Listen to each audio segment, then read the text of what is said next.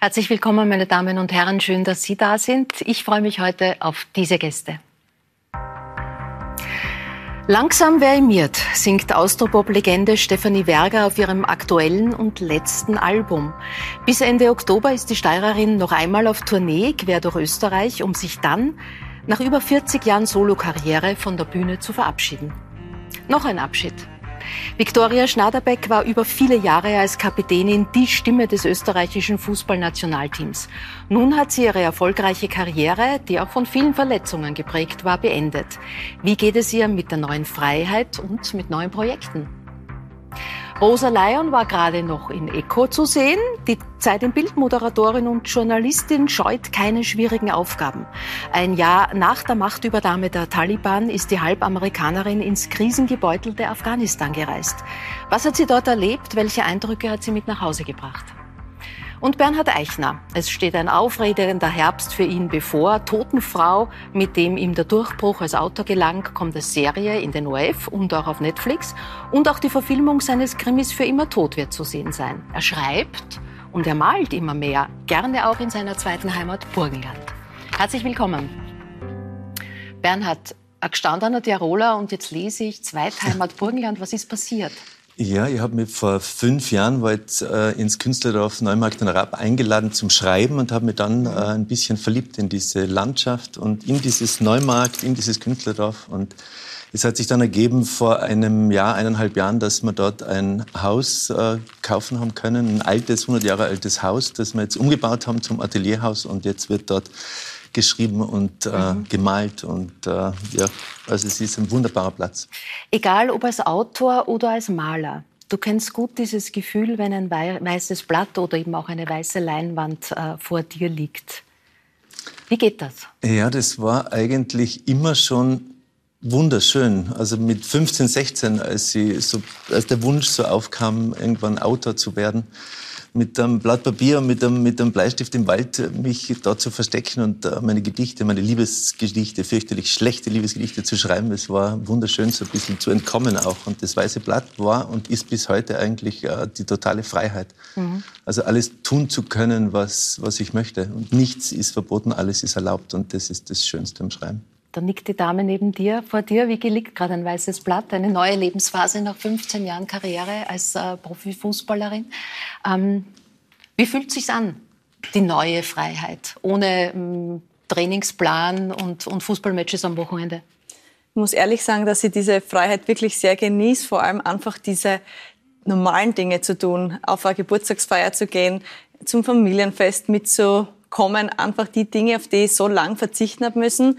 Das ist für mich die Freiheit, also die Priva pri im privaten Kontext, aber auch beruflich, dass ich mich jetzt nicht auf das nächste Kapitel direkt einlassen muss, sondern dass ich jetzt erstmal auch das Privileg habe, auf Reisen zu gehen, dass ich mit meinen Vorträgen so vorgesorgt habe, dass ich jetzt nicht direkt den nächsten Job annehmen muss. Mhm. Und auch das ist schön, weil ich mir jetzt so ein bisschen finden kann und ähm, ja, inspirieren lassen kann. Und ich hoffe, dass das auch auf Reisen dann noch besser passiert. Und ja, ich fühle mich sehr wohl in der neuen Situation. Also das weiße Blatt darf noch eine Zeit lang weiß bleiben. Ja, absolut. und dann schauen wir, ob ein erster Strich kommt. Äh, Rosa, deine Mama ist Amerikanerin, du bist in Graz geboren.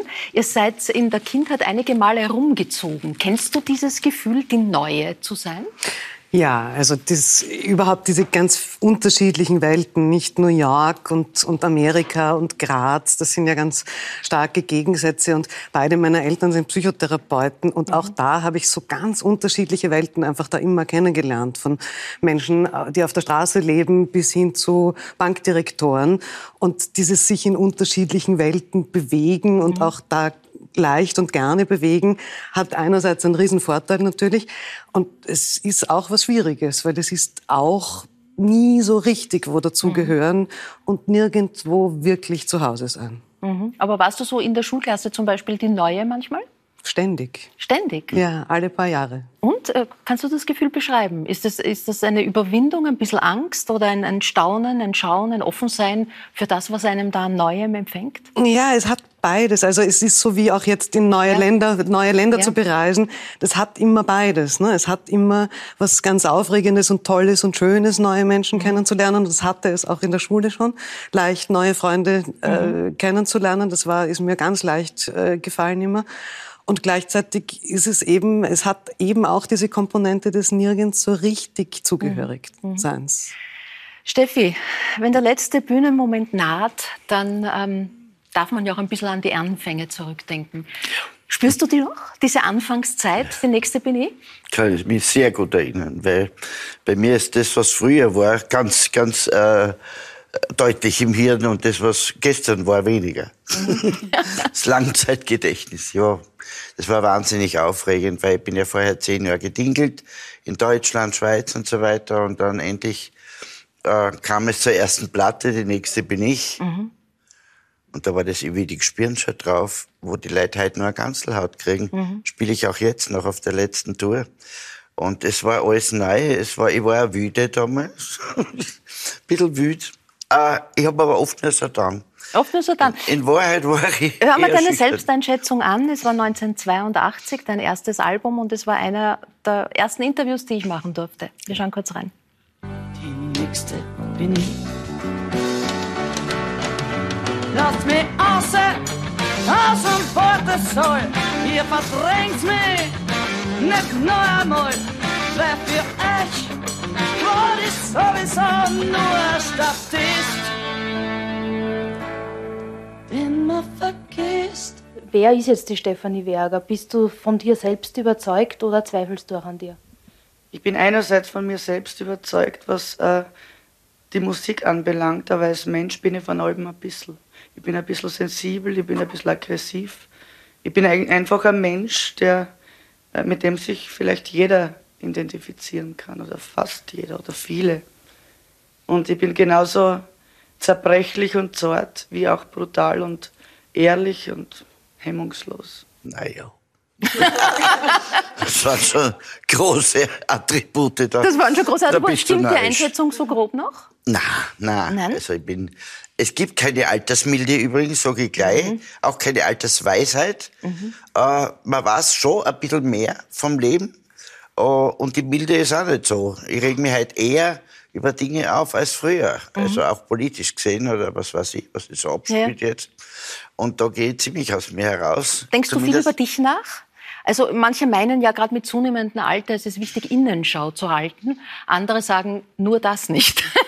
ich habe sehr viel Innenschau gehalten in den mhm. letzten 40 Jahren, weil ja meine Lieder auch aus mir entsprungen sind. Es mhm. ist nicht alles total autobiografisch, aber es ist sehr viel von mir preisgegeben worden. Die ganze Sensibilität, also vor allem in den Balladen und so weiter. Und äh, ich schaue jetzt nicht mehr so viel ein, ich schaue eher, was passiert sonst noch. In der. Welt, ja. Du hast gerade gesagt, äh, vor 40 Jahren, die nächste Bini war das erste Album, aber davor, da hatte ich die breite Öffentlichkeit dann kennengelernt. Mhm. Davor lag ja schon eine längere Zeit, in der du Tanzmusik gemacht hast, das, was man Tingeln nennt. Ja. Ähm, was hast du aus der Zeit mitgenommen? Was lernt ja, man da Das war eine Zeit? schöne Zeit, aber ja. auch eine grausame wieder. Auf der anderen Seite habe ich sogar ein Buch drüber geschrieben. Äh, man lebt aus dem Koffer quasi. Man ist jeden Monat woanders oder alle 14 mhm. Tage woanders. Man kann keine Freundschaften, keine Liebschaften irgendwo festigen. Ja, weil man immer weiter. Und selbst wenn man dann sagt, ja, wenn ich wieder in der Nähe bin, komme ich vorbei. Man kommt nie. Es, mhm. Selbst wenn es nur 50 Kilometer sind. Mhm. Ja. Und deswegen war es auch eine eher einsame Zeit. Bis auf das, dass man halt wirklich, damals waren wir noch wüde. Wir haben auch nichts abbrennen lassen und wir haben uns angehaut, wenn wir irgendwann um sechs in der Früh nach dem, nach dem Dienst quasi noch irgendwo hingegangen sind und die Leute sind dann in Bus gesessen und zur Arbeit gefahren. Und wir sind ins Bad gegangen oder sonst wohin. Also, du bist ja. eine der ganz wenigen Frauen, die man als Austropop-Legende dazu zählt. Da gab es vielleicht noch die Maria Bill, aber die war jetzt nicht so, so klassisch. Die war Schauspielerin in ja. erster Linie. Ähm, es sind über die Jahre dann auch Freundschaften entstanden. Mit Wolfgang Ambros beispielsweise tauscht du ja, dich jetzt auch gerne aus. Man ja. telefoniert, redet über? Ja, er ruft mich zwar nie an, wenn wer anruft, bin's ich. Er bezeichnet mich immer gern als seine Schwester. Ja. Schwester Im Sinne Schwester. Und ja, also was auch sonst. Ne? ja, in der Szene. Es gibt wirklich einige, die ich sehr lieb gewonnen habe. Auch Opus, also mhm. den, den Familie Pfleger zum Beispiel und alle mhm. anderen. Und ja, es gibt noch ein paar. Mhm. Es gibt auch ein paar, die ich nicht mag. Das lassen wir aber jetzt. Ja, ja. Na, das, ist ja das ist ja okay so, oder? Ja. Also, ja. Das muss ja nicht alles ein, ein, Ich muss nicht alle lieben, ich werde auch nicht von allen geliebt, ist ja wohl logisch. Ja. Die Abschiedstournee hätte eigentlich letztes Jahr stattfinden sollen, auf eigener, aus, ja, aufgrund der, der Pandemie und eigener ähm, äh, gesundheitlicher Probleme, ja. So hat es nicht stattfinden können, aber du hast gesagt, das ist dir wichtig, dich von deinem Publikum zu verabschieden. Das war mir sehr wichtig. Das find ich ich, ich finde das überhaupt im Leben so einen wichtigen ja, Punkt, gute Abschiede. Ich glaube, ich habe das treueste Publikum der Welt. Ich will ja. jetzt wirklich nicht Honigstraten oder was äh, schmieren. Äh, die sind mit mir mitgewachsen. Es sind Junge mhm. dazugekommen, aber die Alten sind geblieben. Die, was damals schon eher älter waren. Die sind mit mir alt geworden. Und das ist wunderschön und sie hören mir zu.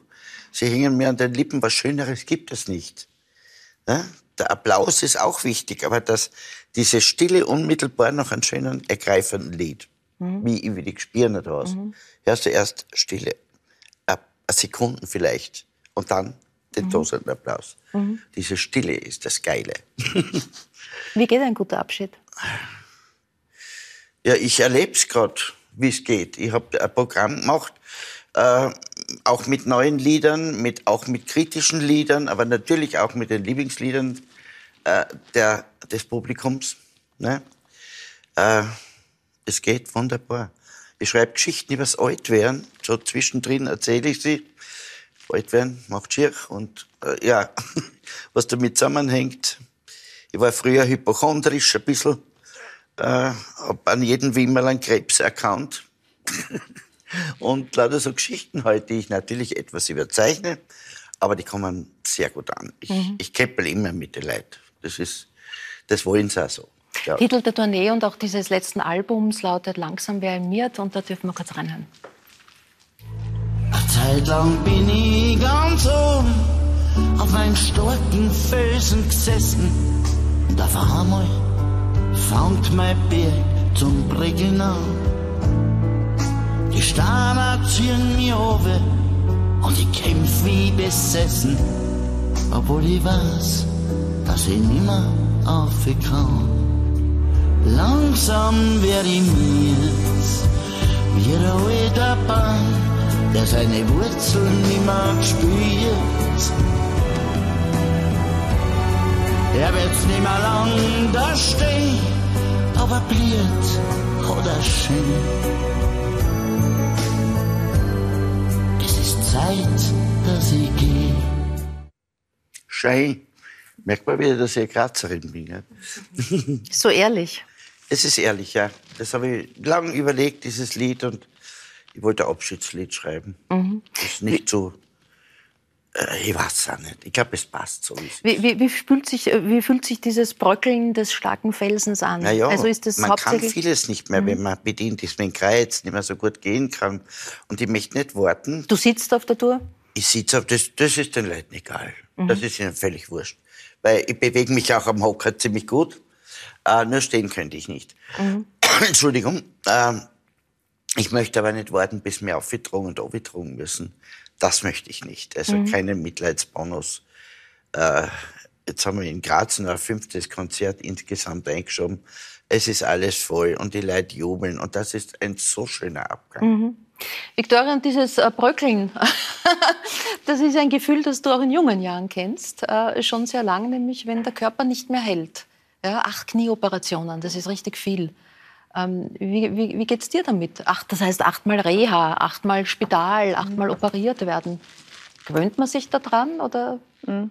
Das ist eine lustige Frage, weil die bekomme ich oft zu hören und es ist eigentlich ein totaler Irrglaube, dass das irgendwann zur Routine oder leichter wird. Es wird nämlich tatsächlich immer schwieriger, ja. weil körperlich natürlich ist mein Knie, mein rechtes Knie nach acht Operationen alles andere als jungfräulich, aber mental wird's immer zermürbender. Und ich glaube, das habe ich auch in den letzten Jahren extrem gemerkt. Also immer wieder nicht nur diese Motivation aufwenden, aber auch immer wieder diese Ängste und Zweifel zu überwinden und sie immer wieder diesen zu stellen. Das wurde immer schwieriger und ähm, ja, das hat extrem viel Kraft gekostet.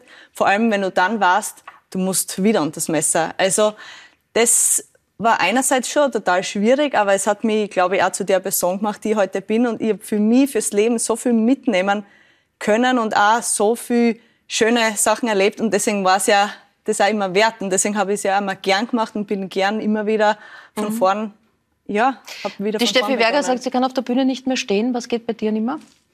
Ähm, ja, aktuell ist das Stiegensteigen auch ziemlich schmerzhaft. Ähm, mein Knie ist einfach sehr mitgenommen, jetzt gerade vor allem wegen der Europameisterschaft im Sommer. Da bin ich einfach mehrmals über die Grenze gegangen und das aber auch bewusst. Und jetzt habe ich endlich mal Zeit, ähm, ja, zu heilen, mhm. physisch, psychisch und ähm, die Zeit möchte ich mal nehmen und ich bin mir schon dessen bewusst, dass vielleicht auch in Zukunft nicht mehr das Fußballkicken oder das Laufen unbedingt gehen wird oder nicht mehr gut ist. Aber ich hoffe, dass ich irgendwann mit meinen Kindern trotzdem den Alltags ja, alltagstauglich bin, mit denen laufen gehen kann, spielen kann. Ich glaube, das ist mein Ziel und das habe ich auch mhm. so zu meinem Arzt gesagt.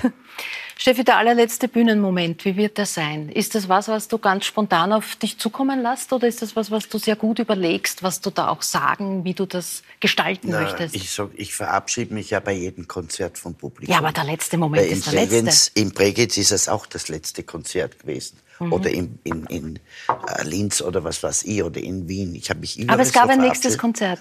Ja, aber nicht in Wien und nicht in Linz. Mhm. Weißt du, für die mhm. Leute ist Also es du kannst das sozusagen re äh, regional ja, Das allerletzte für mich ist ja. dann am 29. Oktober, äh, Oktober in Graz. Da wird's mir auch drucken, natürlich, weil da ist es für mich. Mhm. aber es ist okay so, es passt so. Was kommt dann? Also ich meine, es gibt einen Mann, es gab immer Katzen. Eine, Ka eine Karte. Eine Katze. Der reicht. Der reicht. Der reicht, der macht alles hin, alle Möbel sind hin, alles wird zerkratzt.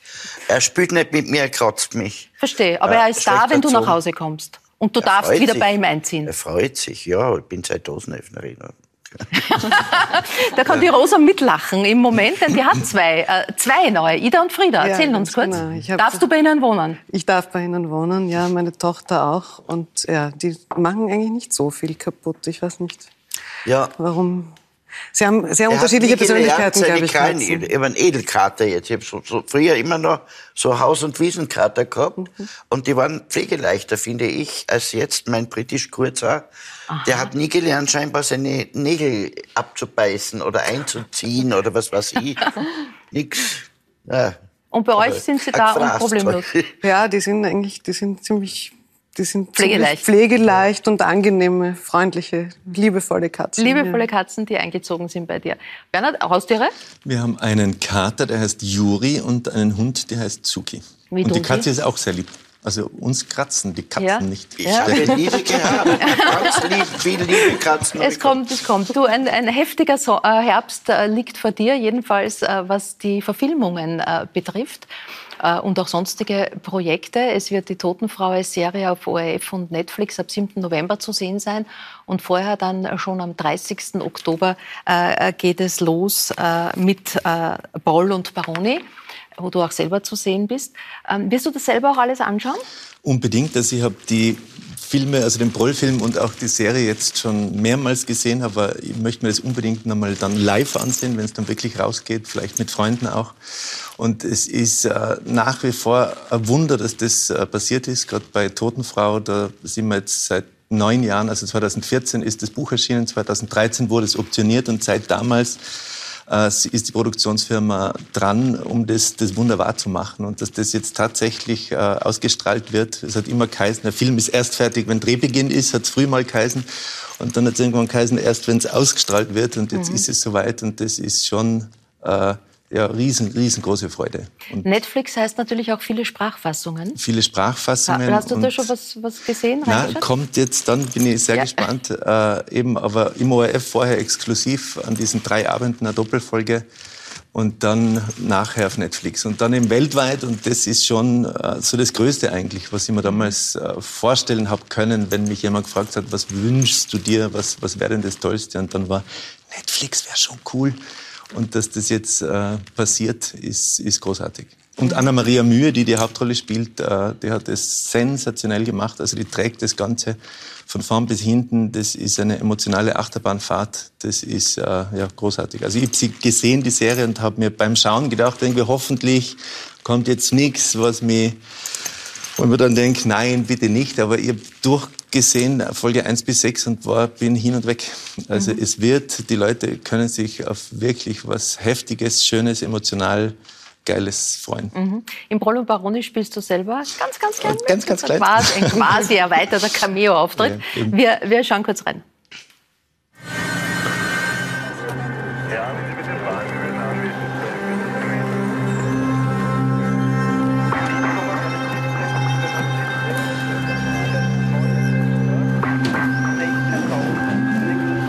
Keine Spuren von äußerer Gewalteinwirkung. Also was Herzversagen. Auf Wiederschauen. Bis zum nächsten Mal. Wiederschauen. Ich war wahnsinnig, ich war wahnsinnig aufgeregt.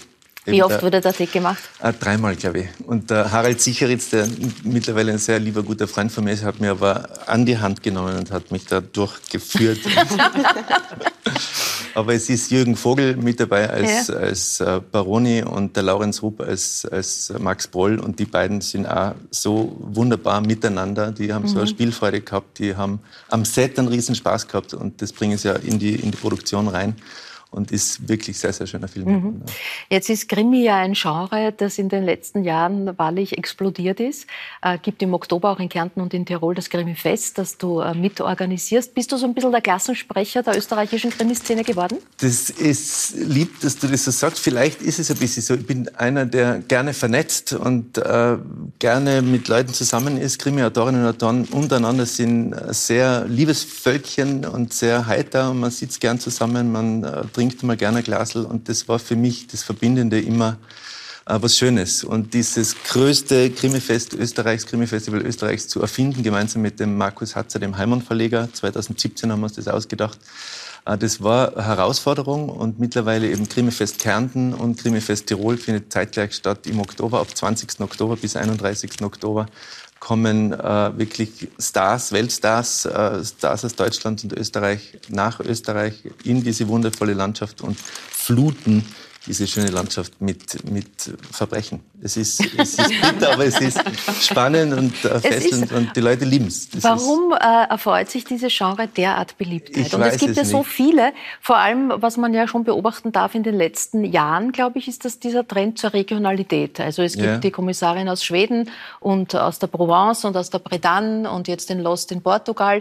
Äh, ist da jeder, ist man neugierig auf eine neue Krimi-Figur, die gezeichnet wird von einem Kollegen, von einer Kollegin? Oder sagt man, ui, noch ein Mitbewerber? Ich, ich glaube, man kann immer lernen von den anderen. Also ich lese selber auch wahnsinnig gern und wahnsinnig viel und äh, bin neugierig. Sag uns deine mich, letzte Entdeckung. Äh, äh, Bullet Train wird grad, ist, ist gerade auch im Kino mit Brad Pitt, mhm. japanischer äh, Thriller, super spannend. Und ich habe jetzt erst gelesen, die vom Stieg Larsson, die, diese mhm. Trilogie, Verblendung, mhm. Vergebung, mhm. Verdammnis. Und das ist wahnsinnig großartig. Also ich habe schon lange kein Buch mehr gelesen, das mich so gefesselt hat. Bist also du eine Krimileserin, Steffi? Äh, ja, aber ich, ich stehe nicht für eine. Ich stehe nur auf ganz wenige. Mhm. Ich mag diese leicht skurrilen, die mhm. Toten vor Salzburg oder ah, was ja. weiß ich. Bisschen, bisschen und, schräg darf sein. diese no Mord bei Nordwest, weil das sind so komisch. Ja, den mag ich auch gern. Gibt es Trends? Ich glaube, man kann oder soll oder muss als Autor vor allem immer versuchen, wieder zu überraschen, vielleicht Neues auszuprobieren, von Buch zu Buch äh, Dinge zu wagen, die man vielleicht vorher noch nicht gewagt hat. Für mich wäre es jetzt undenkbar, 27 Folgen äh, Broll oder Bronski zu schreiben äh, und dann wieder irgendwo neu einzutauchen und vielleicht eben, es geht darum zu überraschen und neu zu fesseln mhm. und neue Geschichten zu erzählen. Trends immer spannend, immer interessant, aber ich glaube, jeder muss das ein bisschen seinem Herzen folgen, jeder Autorin und Autor und das tun, was er, was er tun muss. mhm. will, kann, äh, Mit Nur Blau gab es ja einen Roman aus deiner Feder, der jetzt neu aufgelegt wurde, mit äh, Lithografien von dir ergänzt. Das heißt, da schließt sich jetzt ein bisschen der Kreis zwischen deinen äh, Schaffensarten. Ähm, welcher, ist, ist, es das Blau, das dich zur, zur Lithografie und zur Malerei schließlich gebracht hat? Oder wie war da der Werdegang? Also bei Nur Blau war es der Yves Klein, der mich inspiriert hat zu diesem Buch, der in den 60er Jahren diese monochromen blauen Bilder gemalt hat. Mhm. Aber die Kalligrafie, das kommt so aus der Handschrift, weil ich all meine Bücher in der Erstfassung mit, äh, mit der Hand schreibe, mit Feder in ein Notizbuch rein. Und dieses Schriftbild, also diese Handschrift, das kann eigentlich niemand lesen außer mir. Und aus diesen, ja, aus diesen Schriftbildern ist die Kalligrafie gewachsen. Und mit den Jahren habe ich einfach für mich äh, ein bisschen herumprobiert und gespielt und ausprobiert, mich zu entspannen damit. Und äh, meine Frau hat dann irgendwann gesagt, das ist echt schön, äh, zeigt es doch her. Und mittlerweile irgendwie äh, finden das andere auch schön und das freut mich natürlich. Ja, er wird bald zu sehen sein in der Ausstellung Sterne des Südens auf Schloss Tabor. Ja, es sind äh, zwei, drei Bilder dort zu sehen. Die, die, zu sehen sind. Jetzt, du hast gesagt, du bist ins Burgenland und wolltest schreiben, oh, hast dann begonnen zu malen. Wie, wie gestaltest du diese kreativen Ergüsse? Ja, also wann tust du das eine, wann tust du das Fotografie andere? Fotografie gibt es ja auch noch. Ich wollte ja einmal Sängerin ja. werden. Also Sänger, Sänger. Ich wollte. Ich wollte mal Sänger werden und wollte Journalist ja. werden und äh, Moderator werden und Fußball gespielt habe ich einfach rein. Ja, das ist ja noch Zeit. So, es waren so viele. Dinge. Und jetzt das so im Alter so ein bisschen zu verbinden und mir so kleine Träume zu erfüllen. Äh, ich schreibe mit dem Harald Sicher jetzt auf Fernsehserie, haben wir jetzt fertig acht Folgen geschrieben und da habe ich mal so eine Rolle reingeschrieben, ein bisschen mehr jetzt irgendwie, weil äh, es ja darum geht im Leben, sich Träume zu erfüllen und äh, sich heranzuwagen an Dinge, die, die man vorher vielleicht nicht mhm. gewagt hat. Und äh, das ist das Schöne vielleicht, so ähm, ausprobieren. Gibt es schon Lieder im Schubladel? Die, bei den Lesungen singe ich ja immer zum Schluss mhm. ein Lied weil die Zeit irgendwann in einem Porträt über mich geschrieben hat, dass ich die Helene Fischer der Bestseller-Autorin bin. Mhm. Und das war so ein bisschen bösartig und danach habe ich mir gedacht, gemein. jetzt ist gemein. Und dann habe ich gedacht, du Arsch, jetzt äh, schreibe ich einen Schlager und seitdem singe ich eigentlich bei jeder Lesung am Ende ein Lied. Atemlos. Und das macht sehr viel Spaß. Also ja, war im Schulchor, das war schon, das Singen ist was Wunderschönes, wenn man es dann so emotional schön hinkriegt, wie ja, du vorher. Du hast, ich habe dich beobachtet, wie, die, wie ja, die Ausschnitte schön. von der Steffi gezeigt haben. Man das hat dich sehr berührt. Ganzes Herzblut, oder? Ja. Alles, was ja. so wie bei mir beim Schreiben auch. Nicht bei jedem Lied, aber bei 80 Prozent. Ja. ja. Schön ist es. Was ist bei den 20? Da habe ich versucht, einen Hit zu schreiben. aber stark wie Felsen war es auch. Ja. Ich meine, grundsätzlich, äh, die Lieder, die ich am schnellsten schreibe, wie Stark ja. wie Felsen, in, kann man sagen, zehn Minuten, die mhm. hätten auch fünf Strophen schreiben können, ja. die wären ein Hit dann. Unglaublich. Ja. Na gut, schreibend wirst du sowieso bleiben. Vicky, malen, schreiben, wir hören. Gibt es Hobbys, die du dir jetzt dann erfüllen kannst im neuen Leben? Ähm, Hobbys, also ich freue mich einfach mit meinem sozialen Umfeld jetzt Zeit zu verbringen, also wirklich ähm, mit den ganzen Kindern aus der Familie, eben mit Freunden, dass ich die Sachen auffallen kann. Das ist wirklich ein Hobby, also ja. sozial aktiv zu sein. Ähm, ein anderes Hobby ist natürlich, ich muss dazu ergänzen, wir haben auch eine Katze zu Hause. Also, ja, bitte, ja, die Katzen müssen heute durchdekliniert da werden. dazwischen, zwischen ja, böse und Aha, also, die kann alles. Engel, ja, die kann alles. ähm, na, also ich bin auch sehr aktiv und werde diese Hobbys, also sportlich sich zu betätigen, das mhm. werde ich sicher jetzt auch fortführen. Aber ich glaube, auch da bin ich jetzt offen und schau mal, was, was, welche Talente ich noch habe oder halt auch nicht. Mhm. Die Steffi Werger hat den letzten Bühnenmoment noch vor sich. Du hast ihn schon äh, hinter dir, die Pressekonferenz, die sehr emotional war. Ein kurzer Ausschnitt. Wenn ich so rückblick, war mein Weg sicher nicht immer einfach. Als einziges Mädchen unter den Jungs. Ähm, ich habe super viel Glück gehabt mit meiner Mannschaft, mit dem TSV. Ähm, super Burschen. Ähm, mit 16 weg von daheim das war, war nicht einfach, mit einigen, mit viel Heimweh im Gebäck. Ähm, und trotzdem habe ich so viele tolle Sachen erleben können und habe dann aber trotzdem erfahren, nach einem halben Jahr eine schwere Verletzung und da droht das erste Mal das Karriereende schon mit 17. Und so habe ich eigentlich eine Sache für mich früh schon gelernt und erkannt. Nichts ist selbstverständlich. Und Nimm jeden Moment mit, das habe ich mir versprochen, den der Fußball dir schenkt. Du hast Heimweh gehabt. Du, das hat mich gleich getroffen, weil ich kenne Heimweh.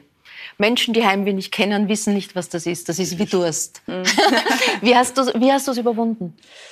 Ähm, wie habe ich es überwunden? Einfach weitergemacht. Ich glaube, wie in vielen Situationen, wo ich mir gedacht habe, ach, kann einfach nicht mehr, ich muss, ich muss das Ganze abbrechen. Irgendwie habe ich immer wieder Motivation gehabt und ich glaube, die die konstante Motivation war immer der Fußball, immer der große mhm. Traum, es einmal zu schaffen. Und ich glaube, ich habe es wahrscheinlich öfters geschafft. Ich habe mal hier und da einen Titel gefeiert, aber immer wieder das sie vor Augen zu führen, ein Ziel zu haben, ich glaube, das war immer die Motivation und ich habe immer so den Anspruch gehabt, besser zu werden und das hat mich eigentlich immer angetrieben und in all den schweren Momenten habe ich mich daran erinnert und ich habe mir irgendwann tatsächlich auch zehn Versprechen gegeben, weil ich gesagt habe, ich schaff's so mit der normalen Einstellung schaffe ich es nicht, ich muss jetzt irgendwas ändern. Und diese Versprechen sind überall bei mir gehängt, über manchmal am Kühlschrank, dann mal am Klo, dort wo ich halt oft war.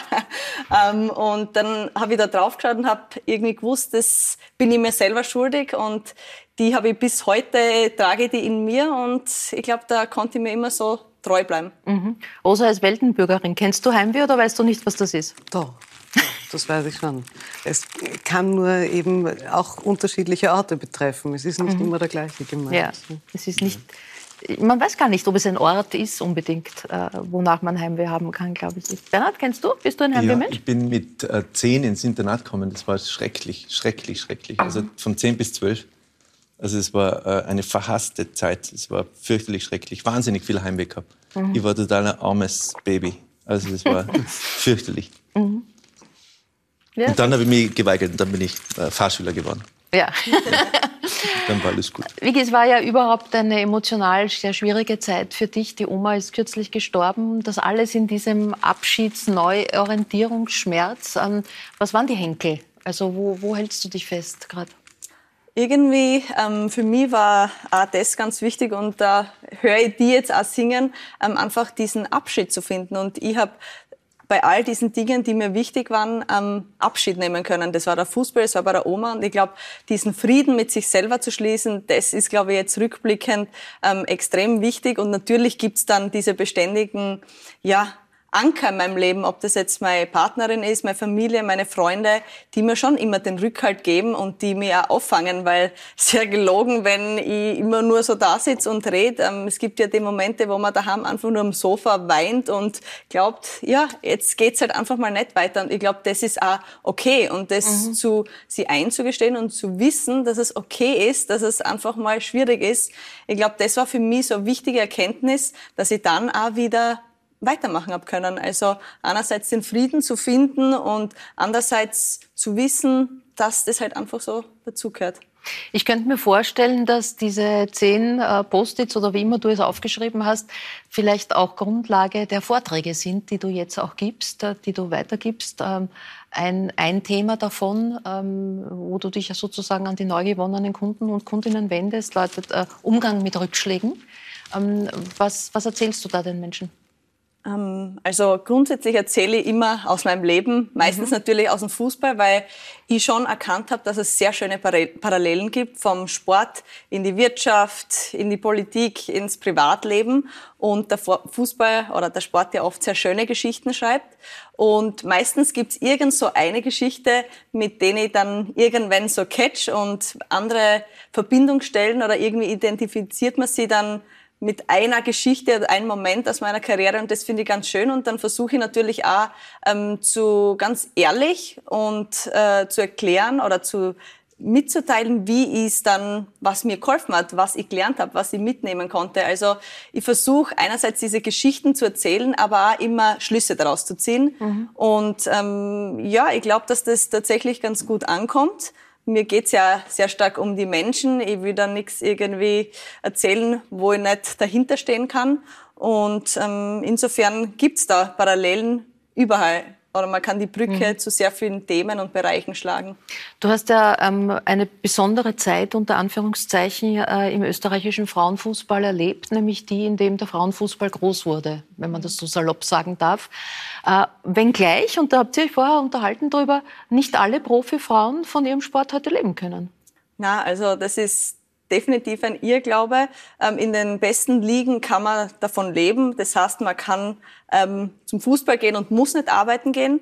In Österreich kenne ich viele, die nebenbei einen Job haben. AI war in München lang in einer Marketingagentur. Ich war ähm, ja, in einem Vertrieb tätig. Also ich habe das irgendwie, weiß nicht, wahrscheinlich 80 Stunden die Woche habe ich schon hingekriegt, wenn ich mal alles aufaddieren möchte. Habe dann das Studium dann nebenbei gemacht, aber es hat für mich keine Alternative gegeben, weil wenn du Fußball spielen willst, musst du ja irgendwie über die Runden kommen. Das heißt, mal was suchen müssen. Und genau so geht's auch heute noch sehr vielen Mädels und Frauen. Und ähm, ja, da gibt's ganz spannende Geschichten, die Mädels dazu oder Frauen zu erzählen haben, weil das natürlich nicht immer nur einfach ist. Aber mhm. ja, es macht was mit an und ähm, ich nehme da sehr viel Wertvolles mit. Bernhard, wie tut dir das? Für mich war es eine neue Erkenntnis. Also die Idee zu sagen, eine Bayern-München-Profispielerin muss nebenbei arbeiten gehen, da muss man schon Frau sein, ne?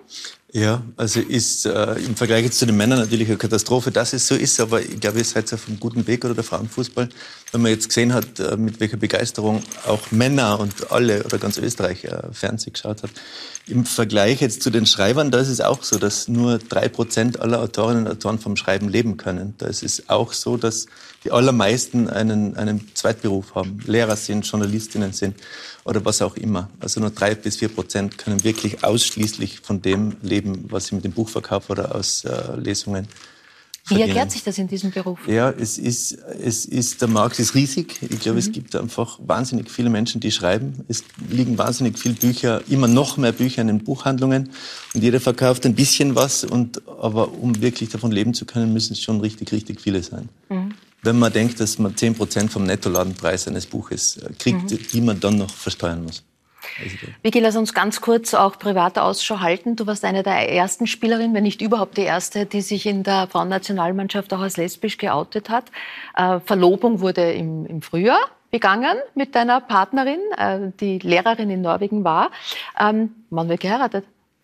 Wir haben jetzt tatsächlich ein Datum festgelegt. Das ist nächstes Jahr im Juni in der Steiermark. Also ja, da haben wir uns schnell entschieden, dass das die bessere Lösung ist, nachdem Norwegen deutlich teurer war, muss ich ehrlich sagen. Na, ähm, wir freuen uns drauf und das ist das nächste große Kapitel, das wartet und ah, das ist was, auf das ich mich freue, einfach eben dieses Kapitel zu starten und wirklich Zeit zu haben für meine Beziehung. Jetzt war es bisher immer so, dass ja meine Partnerin sie nach mir richten kann und jetzt habe ich gesagt, jetzt darfst du entscheiden, wann es ja. zur Reise geht, wann wir nach Norwegen fliegen. Also jetzt stelle ich mich hinten an. Wo werdet ihr euer Zuhause haben? Also du hast ja zuletzt in London gespielt. Mhm. Ähm, jetzt bist du, glaube ich, am elterlichen Bauernhof. Wo, wohin geht die Reise, die gemeinsame? Ähm, wirklich langfristig denken können wir und tun wir nicht, weil mhm. vieles noch sehr unsicher ist. Aber erstmals werden wir in Österreich bleiben. Ähm, Ob es dann das Land oder die Stadt ist, weiß ich nicht. Ähm, wir sind sehr offen. Wir haben London geliebt, wir lieben Norwegen und wir lieben Österreich. Ich glaube, wir haben drei gute Optionen. Ähm, überall ein tolles soziales Umfeld. Also ich glaube, äh, wir müssen uns einfach auf das einlassen, wie es uns geht und wonach es uns ja oder wohin es uns zieht. Das Leben euch, euch genau. führt. Äh, in London für Tottenham zuletzt gespielt. Das heißt, du kennst London ganz gut und hast natürlich einen speziellen Blick auch auf das, was sich dort im Moment in den Tagen der Staatstrauer abspielt.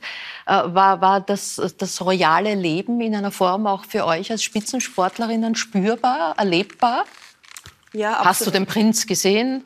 Ja, ähm, ja ähm, bei einem FA Cup Finale tatsächlich. Ähm, und ich muss ehrlich sagen, ich habe das schon wirklich sehr geschätzt und mir hat das jetzt auch sehr getroffen, die mhm. Nachricht, weil man lebt da irgendwie so mit. Ich habe natürlich auch beide Seiten kennengelernt. Also die Leute, die die königliche Familie lieben, aber auch die, die sie hassen. Mhm. Ähm, da kommt ja sehr viel Geschichte mit rein, die ich ja gar nicht so gut kenne, muss ich ehrlich zugeben, aber gut genug, damit man weiß, dass das schon auch sehr polarisierend ist.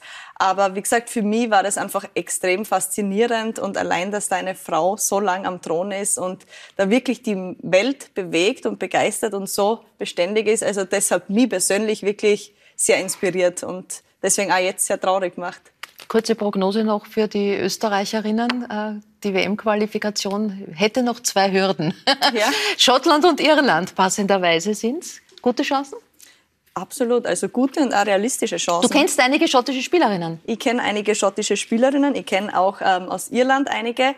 Also ich kann das einschätzen und ich kenne natürlich die Österreicherinnen und kann daher wirklich ähm, sagen, dass ich das den Österreicherinnen zutraue und dass die Chance sehr groß ist, dass man sie mhm. erstmalig für die Weltmeisterschaft qualifiziert. Das heißt aber, man sollte mit dir reden, weil du könntest einige Tipps geben. Ja, also falls die Irena jetzt zuhört, zusieht. Lass uns über die Schottinnen bitte, reden. Du kennst mein, du hast meine Nummer. Lass, lass uns reden. Kann den Schottinnen auch ein Schlaflied singen? Dann, so da wird mit allen Tricks gearbeitet. Also wenn äh, so ein Ereignis wie jetzt der Tod der Queen passiert, wie schwierig ist es in den Nachrichten überhaupt noch andere Themen dann unterzubringen, zu sehen. Es gibt so viele Krisen gerade parallel. Jeder sagt äh, hier, äh, das wäre berichtenswert. Dort ein wichtiger Einblick, wonach entscheidet man? Es ist ganz schwierig, andere Themen unterzubringen. Also jetzt haben wir gerade äh, die Queen, wie von dir erwähnt, aber jetzt im vergangenen halben Jahr hat uns der Krieg in Europa, der so nah bei uns ist, natürlich auch sehr bewegt. Also ganz, ganz schwierig, andere Themen da unterzubringen. Und ich war ja gerade in Afghanistan. Ähm, da, das Problem ist eigentlich, dass es überhaupt so viele Probleme gibt, nicht, wo man mhm. Aufmerksamkeit mhm. hinlenken muss. Und Afghanistan ist so äh, ein Bereich, so ein blinder Fleck. Und deshalb ist es auch ganz toll, dass der ORF mhm. da jetzt wen hingeschickt hat und dass eine Reporterin vor Ort war und dass wir da Licht auf, ein, äh, auf einen dunklen Flecken äh, werfen. Ähm, und gleichzeitig ist das ganz wichtig und richtig, weil diese Krisen und diese unterschiedlichsten Probleme, die es da gibt, die hängen ja alle zusammen. Also die Klimakrise, die führt dann wirklich ganz äh, manifest, in, in, manifestiert sich wirklich in Afghanistan. Also da mhm. herrscht seit einigen Jahren Dürre, da ist es so trocken, da wird halt nur mehr ein Drittel der Ernte eingeholt. Und jetzt gibt's gerade ganz schreckliche Fluten. Wir berichten hauptsächlich über die in Pakistan. Ja. Und also das, die Menschen kommen dann aus diesen und anderen Gründen, machen sie sich auf den Weg und flüchten, ähm, weil sie sich ein besseres Leben erhoffen, auch zu uns. Also es ist zwar weit weg, aber es hat auch mit uns zu, zu tun. tun. Äh, du sagst, es liegt daran, dass es so viele Probleme gibt, aber liegt es nicht auch daran, dass es so viel Medienaufgeregtheit gibt? Ähm, weil äh, auch das ist ja ein Thema. Mittlerweile trifft man durchaus auch Menschen, die sagen, ich, ich halte die Nachrichten nicht mehr aus, ich hole mir das nur mehr ganz bewusst und kurz. Mhm. Verstehst du das auch, dass es manchen zu viel ist und auch in dem Stil, der in der Medienwelt, und da meine ich ja natürlich jetzt nicht die Kollegen vom ORF, in einer alarmistischen Art und Weise passiert, die Klar. einem sehr schnell zu viel ist, weil jede Krise zu laut ist. Natürlich. Also es gab, gibt ja auch sehr kluge Artikel und sehr kluge Menschen, die dann darüber schreiben, wie sie halt ihren Medienkonsum ganz stark reduzieren mhm. und versuchen ganz bewusst sich nicht ständig auch über die sozialen sogenannten Medien ja. ähm, dann eben äh, schon zu viel nicht mehr dabei. Weil? Ich habe das nicht wollen. Ach, das ist Zeitverschwendung, bitte. Mhm. Ich will meine Freunde sehen, angreifen können. Und ja. äh, diese Likes. Äh, und, und waren schöne Geschichten drin. Ja. Ich habe immer Geschichten geschrieben. Ja. Ein paar. Und das haben ein paar mögen. Und dann kommt auf einmal ein Rust daher. Und das und, tut und was vergiftet mit einem. alles. Ja, ne? Und das habe ich sofort los. Wie geht es dir mit Nachrichten? Ist dir das manchmal zu viel ja, zu sagen? ich lese sie schon vorab beim ja. Handy, dann in der Zeitung und dann höre ich sie. Mhm. Da hört man, sieht man fast mehr nachher. Mhm. Aber ja, es betrifft mich sehr. Aber ich sage, die werden auch noch da und die auch und mhm. die. Ja, genau, genau der Punkt. Hast du gesagt, ich will unbedingt nach Afghanistan oder war es ein Wer möchte? ja, also ich, ich wollte schon lange nach Afghanistan, ähm, schon bevor die Amerikaner äh, abgezogen sind. Und dann ähm, war es eigentlich geplant für Ende März. Ja. Da wäre Neujahr vor in Afghanistan gewesen. Und danach war eben die Ankündigung, dass die Schulen alle wieder öffnen, auch die für Mädchen. Und das wäre auch ein super Moment gewesen, ja. dahin zu fahren. Aber dann ist eben der Krieg in der Ukraine ausgebrochen. Und damit war klar, da gibt es jetzt einfach keine Aufmerksamkeit für Afghanistan. Ähm, es wird ähm, deine, dein Teil deiner Berichte jetzt auch gezeigt in ein, im Rahmen der Kreuz- und Quersendung. Mhm. Ähm, man traut sich ja schon nichts mehr ankündigen, aber wir gehen davon aus, am 20. 20. September, September genau. äh, wird es soweit sein, wenn, wenn nichts Grobes passiert, dass, dass sowas dann auch schnell verdrängt. Also am 20. September wird dieses Kreuz und Quer sein. Wir sehen einige Eindrücke aus deinem Material, das du mitgebracht hast. Ähm, äh, darf dich aber auch gleich bitten zu erzählen, was, was, äh, ja, was du dort erlebt hast. War es gefährlich für dich? War es, äh, wie war es schon mit Kopftuch und Kopfbedeckung zu arbeiten? Es sind ja dann oft kleine Dinge, die, die einen großen Unterschied machen. Also ich habe innerhalb der zwei Wochen, die ich da war, viele Stufen, viele unterschiedliche Gefühle diesem Kopftuch gegenüber gehabt. Von es mir in der Sekunde gerne runterreißen wollen, auch weil es einfach heiß war mitunter. Mhm. Und auch bis hin zu mich geschützt fühlen dadurch und, und eben zumindest nicht so auffällig zu sein, ja. wie ich es wäre ohne. Nicht? Also so, das ist ein normaler Teil der Kleidung. Also so. Ähm, unsichere Momente gab es wahrscheinlich ein paar.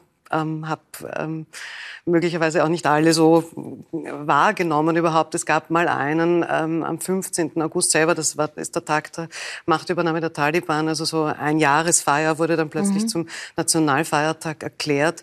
Und zuerst haben diese äh, Taliban äh, mit ihren Bärten und ihren vielen Waffen alle so posiert, fast schon, das war schon fast so italienische Stimmung, wie diese Männer plötzlich von so grimmig zu sehr mhm. ausgelassen geworden sind. Und dann ist aber, haben wir auch Interviews gegeben und, und alles. Und dann ist die Stimmung gekippt. Und das war so ein kurzer Moment, wo es, unangenehm oder wo es vielleicht auch gefährlich geworden ist. Sonst, also ich habe vor allem einfach ganz wunderbare Menschen und mhm. ganz wunderbare Landschaften kennengelernt. Einen hat man kurz gesehen, gerade Safiullah, das war ein Mann in Wardak, der mich auf Deutsch angesprochen hat, mhm. der äh, 2013 versucht hat, nach Österreich zu kommen mhm. und dann in England sechs Jahre gelebt hat und dann aber abgeschoben wurde und jahrelang in Afghanistan an einem anderen Ort das Haus kaum verlassen konnte, weil es so gefährlich war, weil jeden Tag Menschen erschossen wurden und sich dann ganz mühsam da in Wardak, wo ich ihn getroffen habe, ein Haus aufgebaut hat, eine Familie aufgebaut hat, hat vier Kinder, wohnt mit seiner Mutter und seiner Frau und diesen vier Kindern, hat ein kleines Geschäft, endlich, endlich normales Leben und ein paar Tage bevor wir da hingekommen sind, ist so eine Riesenflut gekommen und die hat sein ganzes Haus und alles einfach weg mhm. mitgenommen, es ist weg. Und es sind so starke Gegensätze. Gleichzeitig mhm. waren wir ein paar Tage vorher in einem Naturschutzgebiet. Das ist umwerfend schön. Ja. Und da machen Menschen Urlaub. Das wird man nicht glauben, dass es Tourismus gibt in Afghanistan. Aber es mhm. machen afghanische Oberschicht, verbringt ihre Wochenenden Tretboot fahrend in mhm. Bandi Amir.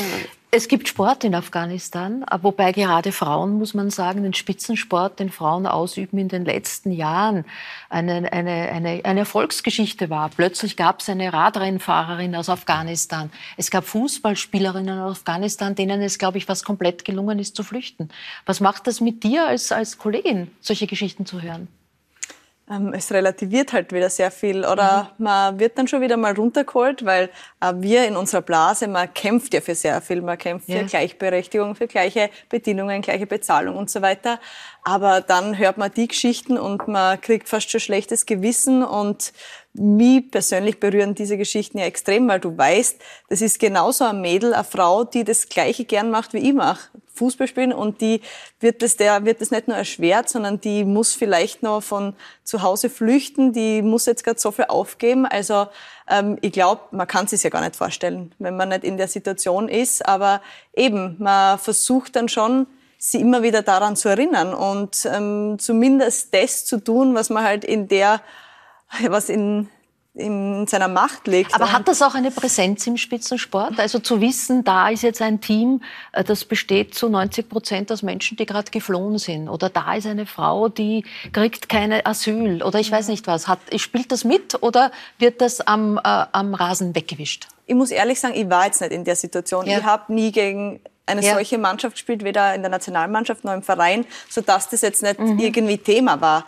Ähm, deswegen ist es jetzt schwer irgendwie einzuschätzen, aber natürlich, wenn das so wäre, bin ich mir 100% sicher, dass uns das alle berühren würde und dass es komisch ist, mhm. wenngleich dann, und das ist ja auch wieder das Schöne am Sport, wenn du am Rasen stehst, dann werden einmal alle Probleme auf die Seite geschoben. Und ich glaube, das ist für die, die es super geht, aber auch für die, die es vielleicht gar nicht gut geht.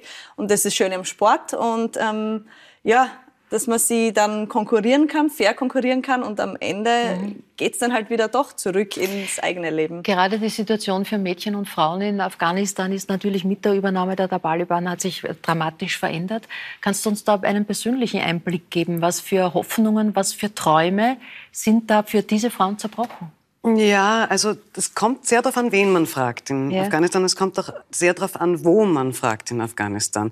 Äh, das Land ist ja zweimal so groß, beinahe zweimal so groß wie Deutschland, muss man sich mhm. vorstellen. Und in urbanen Zentren, also in Kabul zum Beispiel, in großen Städten, da ist es wirklich so, dass die sind 20 Jahre gewohnt gewesen, Bildung zu bekommen und ganz andere Freiheiten zu haben, die ihnen jetzt äh, eben wieder weggenommen werden. Das ist schon sehr hart, sich daran zu gewöhnen, plötzlich nicht mehr arbeiten gehen zu dürfen oder plötzlich nicht mehr die Schule besuchen zu können. Ähm, also das ist sehr, sehr schwierig. Und auf der anderen Seite kommt, also in ländlichen Gebieten trifft man Menschen, die sind froh die mhm. sind gar nicht abgeneigt, dass jetzt die Taliban die Macht übernommen haben, sondern freuen sich drüber, weil es ist sicherer geworden. Seit mhm. 43 Jahren, also seit 1979, seit ich am Leben bin, hat Krieg geherrscht in Afghanistan. Mhm. Jetzt ist der Krieg nicht mehr da, aber das heißt nicht, dass es Frieden gibt. Mhm. Und die sind auch froh, dass die Taliban jetzt herrschen, weil das sind ihre Söhne. Du erzählst gerade von Menschen, die es eben dort auch gibt, die sich freuen, dass die Taliban äh, äh, die Herrschaft übernommen haben. Und das zeigt ja einen Punkt ganz gut, dass wir über sowohl als Journalisten als auch letztendlich in der Politik mit unseren Werten diese Konflikte äh, betrachten und beurteilen. Wir haben unseren Hintergrund, wir wissen, was gut und was böse ist und so erzählen wir die Geschichten. Wie schwierig ist, sich da auch ein Stück weit frei davon zu machen? Es ist ganz schwierig, sich davon frei zu machen. Ich glaube auch, so sehr ich mich darum bemühe und so sehr sich andere Menschen darum bemühen, das kann man auch nicht ganz wegkriegen. Wie soll ich denn meinen westlichen Hintergrund auslöschen? Ja? Aber natürlich war es mir ganz wichtig, mich äh, einzulassen, darauf zuzuhören und nicht mit, nur mit meinen Vorurteilen oder mit meinen Bildern da reinzugehen und Bestätigung für das zu suchen, was ich mir denke, sondern mich mhm. auch da überraschen zu lassen. Mhm. Bernhard, du hast vorher gesagt, Journalist stand auch auf deiner Bucketlist. Ja. äh, Wäre es diese Form von... Ja, äh, ich finde das großartig, wenn es so Reporterinnen gibt, die in ja. solche Länder fahren und das aufzeigen, äh, was, was dort passiert. Dass man vielleicht den täglichen Medienkonsum ein bisschen zurückschraubt, was wo ich mich auch sehr bemühe, das zu tun, weil ja. Diese Angstmache äh, einfach äh, massiv schlecht ist und mhm. für die Psyche der Menschen nicht gut ist. Das sagt ein Krimi-Autor. Ja, das sagt ein Krimi-Autor, weil nämlich äh, ich mich in der Fiktion bewege und äh, in die Fiktion zu fliehen, um vielleicht irgendwie äh, ja, mit den Ängsten da anders umzugehen. Man weiß ja, wenn man ein Buch zuschlägt, dass am Ende alles gut ist. Äh, das finde ich gut, da äh, Medienkonsum runterzuschrauben. Aber solche äh, Dokumentationen und Reportagen aus solchen Ländern zu sehen, ist auf alle Fälle gut. So wie Vicky sagt auch, dass man dann wieder mal runtergeholt wird auf den Boden und sieht, das gibt es auch und das Leid mhm. gibt es dort und die Frauenrechte sind nicht überall gleich und da gibt es mhm. noch viel zu tun und mhm. äh, wie passt man die Flüchtlingspolitik an oder wo kann man spenden, was kann man noch tun, das finde mhm. ich gut äh, Du bist ja auch äh, Mutter einer kleinen Tochter, was willst du ihr vermitteln, was ein Mädchen heute alles kann? Du wolltest Stuntfrau oder Putzfrau werden. eine, ja. eine, Mischung ist es geworden, wenn ich das salopp sagen darf. ja, das ist eine gute Beschreibung eigentlich. Äh, ja. Aber inwieweit ist das, ist das Thema in deiner Form, dein Kind zu begleiten? Ähm, ich glaube, meine Tochter hat überhaupt keinen Begriff davon, dass Frauen irgendwie in dieser Welt weniger mhm. machen können als Männer. Und ich bin froh, dass ich, wenn sich das lange so hält. Ich habe schon mit ihr Unterhaltungen, gerade seit äh, einem guten Jahr geht sie in die Schule mhm. und wir haben immer wieder Unterhaltungen, aber ich merke, dass meine Versuche, ihr klarzumachen, dass das ein Privileg ist, in die Schule zu gehen, mhm. weil, an, weil Mädchen in Afghanistan dürfen nicht in die Schule gehen, damit damit komme ich nicht, nicht sehr durch, weit. Nein. Mhm. Ja. Mhm. ja. Äh, du bist Tochter, wie du vorher gesagt hast, zweier Psychotherapeuten. Ähm, das heißt, dieses an den Kern gehen, die Innenschau halten, damit bist du groß geworden. Welche Rolle spielt das in deinem Leben? Ja, ich, ich habe wenig Vergleich, wie es wäre ohne, mhm. nicht? Ähm, ich, ich kann mich an ein Erlebnis ganz gut erinnern. Ich habe lang für Ö1 gearbeitet und habe da im Gespräch gemacht, also so eine einstündige Radiosendung, wo ich mit Menschen mhm. spreche. Und da war äh, mein Chef, der mich da äh, äh, auch mit dem ich da natürlich viel drüber gesprochen habe, Michael Kerbler. Mhm. Und der hat irgendwann einmal zu mir gesagt: Weißt du, Rosa, du musst aufpassen, dass du nicht immer die Menschen auf die Couch schlägst. Mhm. Und das habe ich mir sehr gut gemerkt also ich versuche das immer im mhm. Kopf zu haben, weil die Gefahr, dass mir das passiert, dass ich zu sehr mhm. eben dann äh, quasi einen mache, auf wollen Sie drüber reden, mhm. äh, die, die ist natürlich da und das passt überhaupt nicht zum, also das mhm. hat eigentlich mit Journalismus nichts zu tun mhm. eben. Es gibt natürlich ein paar Verbindungen, das ja. Fragen stellen ja, ja, und zuhören und so, aber man darf es nicht verwechseln. Apropos Radio, man kennt ja noch lang bevor du die Zeit im Bild moderiert hast, dich, deine Stimme von Ö1 und die ist ja sehr markant, also die verbindet euch beide. Ihr habt beide eine tiefe Stimme. Die Steffi ja. vielleicht mittlerweile noch tiefer als ja. du. Äh, du wolltest auch mal Opernsängerin werden. Warum ist daraus nichts geworden? Ich glaube, ich war einfach nicht gut genug. Mhm. Und ich habe dann Volkswirtschaft studiert und ähm, singe jetzt nur noch unter der Dusche oder für mein Kind zum Einschlafen. Mhm. Und äh, eben Stimme ist wahnsinnig wichtig geblieben im Radio, auch im Fernsehen. Ähm, das ist äh, interessanterweise sowohl Pausen, äh, die haben Sie vorher erwähnt, die Pausen sind ja. geil, haben Sie gesagt, ja. Ähm, als auch eben Ton wird chronisch unterschätzt im Fernsehen. Mhm. Wem erzähle ich das? Ja. Eine der äh, bekanntesten und wichtigsten Stimmen im Fernsehen, Barbara Stöckel. Na komm. Dankeschön. Äh, äh, wird sie erkannt, die Stimme? Hat sie einen Wiedererkennungswert, dass Leute sagen, ja, weiß ich jetzt nicht genau wo, aber irgendwie die Stimme ja, kenne ich? Ja. Also letztens war ich in einem, habe ein Paket abgeholt und äh, im Rücken zu mir stand ein Mann, der plötzlich gesagt hat, das muss Rosa Dion sein. Und ich war irgend, also in irgendeinem Zustand und habe mich kurz geschreckt und dann hab ich, hat er gesagt, nein, nein, Sie müssen mich nicht kennen, so, ich kenne ich kenn Sie. Also ja, meine mhm. Stimme ist... Deine Stimme ist so die runtergerutscht. Was ist passiert? Es gab in Wien einen Frauenarzt, der oh. hat mir zu viel äh, Gelbkörperhormone mhm. Mhm. gespritzt quasi, weil er gemeint hat, das ist gut gegen die äh, Osteoporose. Mhm. Und ich habe den Dr. Kürsten nicht gefragt, den mhm. alten Dr. Kürsten.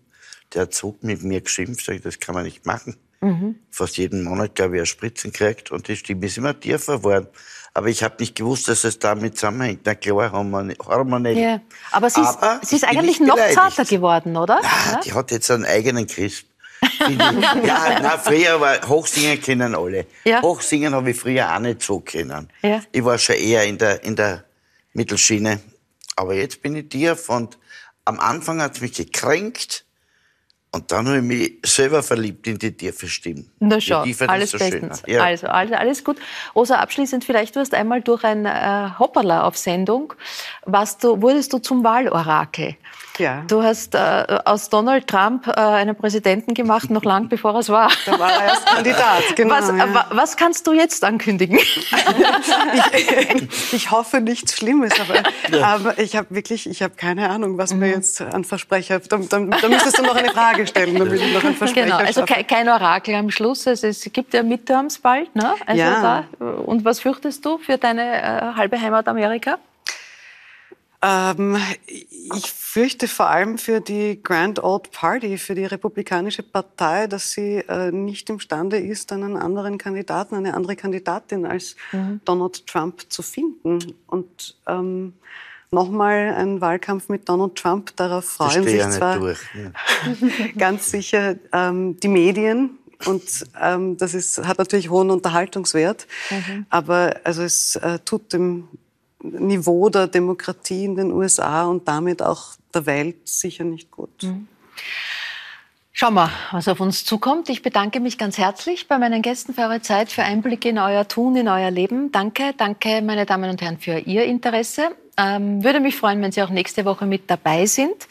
Ähm, ich freue mich dann zum 90. Geburtstag auf Richard Lugner. Es wird der Veterinärmediziner René Anur da sein. Äh, Schauspieler Sky Dumont hört man, ist zurzeit auch äh, gerne privat öfters in Österreich. Und Paula Bründel, eine interessante Stimme ihrer Generation, 22 Jahre jung, äh, Kochlehrling und Gewinnerin mehrerer Kochshows. Das dann nächste Woche. Für heute sage ich auf Wiederschauen und gute Nacht.